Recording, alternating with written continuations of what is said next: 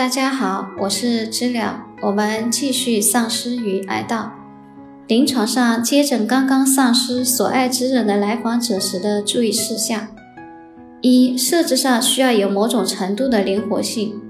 一种极端情况是，比如对应空难失去了亲人的人，我们不应该要求他来咨询室，也不应该机械地设置五十分钟的访谈时间，甚至不可以收费。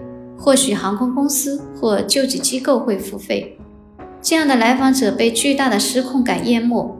如果咨询师能够为适应他而做出设置上的调整，可以使他获得对外界的些许控制感。二，来访者对自己的状态是有觉察的，他会觉得自己不对劲，并且对这种状态持批判态度。毕竟我们每个人都可能在成长过程中被要求坚强。此时可以做认知层面的干预，告诉他面临这种极度糟糕的状况，不正常的反应恰好是正常的。很多这样的来访者寻求心理咨询师的帮助的动机是希望尽早从这种状态中走出来。我们需要安抚他们，告诉他们不要着急，你对失去的亲人的爱配得上你难过一段时间的。三，对自恋的创伤的处理。咨询师需要谨慎地跟来访者讨论他的悲伤和痛苦，大约多少是因为亲人的逝去，多少是因为自己无法控制所爱的人的生死。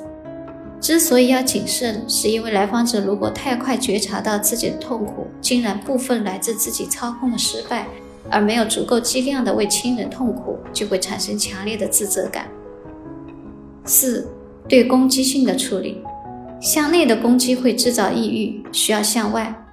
向外，如果是针对无辜者，则会引发一些现实麻烦，比如一个抑郁症的女孩自杀以后，她的母亲把全部的愤怒都指向了女儿的医生和医生所在的医院，诱导来访者的攻击指向什么对象，这需要看具体情况。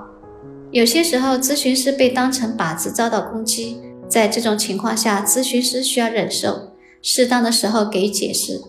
如果这个攻击是持续的，而且来访者没有显示任何反省迹象的话，建议终止咨询关系并转诊。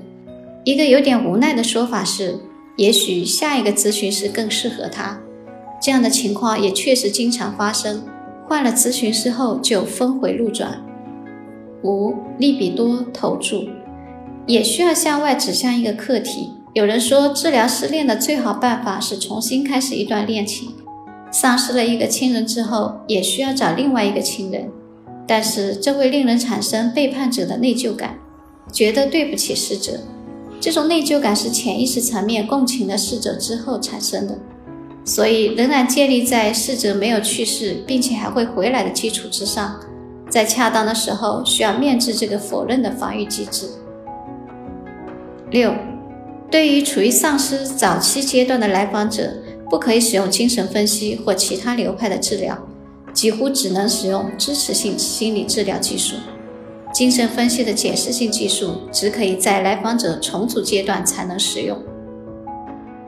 以上谈到的都是与儿童期被抛弃的丧失以及与死亡有关的丧失。下面谈一谈日常生活中时刻在发生的微小的、经常被忽略的，也同样经常被看见的丧失。时光流逝，它每一秒都在让我们失去青春、美貌、活力、健康，累积起来就是最终失去生命。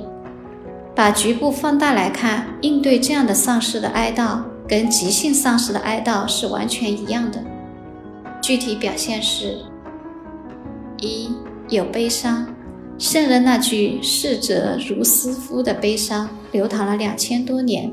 仍然在表达活着的人的伤感之情。二有否认的防御机制，方式多种多样。四十岁的人说自己十八岁，做跟自己年龄不符的事情，化妆品的过度使用等等。有人会沉浸在过去的辉煌岁月中，好像那些岁月从没有过去，而是正在经历。三愤怒指向年轻人的愤怒。指责年轻人是垮掉的一代、不负责任的一代、没有崇高理想的一代等等，都是对自己不再年轻的愤怒的表现。过度夸赞年轻人，则可能是愤怒的反向形成。四、寻找丧失品的替代品。时间让一切腐朽，那就寻找不朽吧。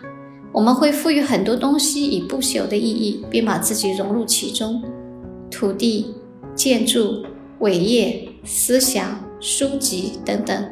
但我们其实也真切的知道，这些都是自欺欺人。五、自恋受损。多少英雄美人想让时间凝固，无一例外的失败了。熬夜的人不想结束这一天，他们睡不瞑目，但仍然无法阻止太阳照常升起。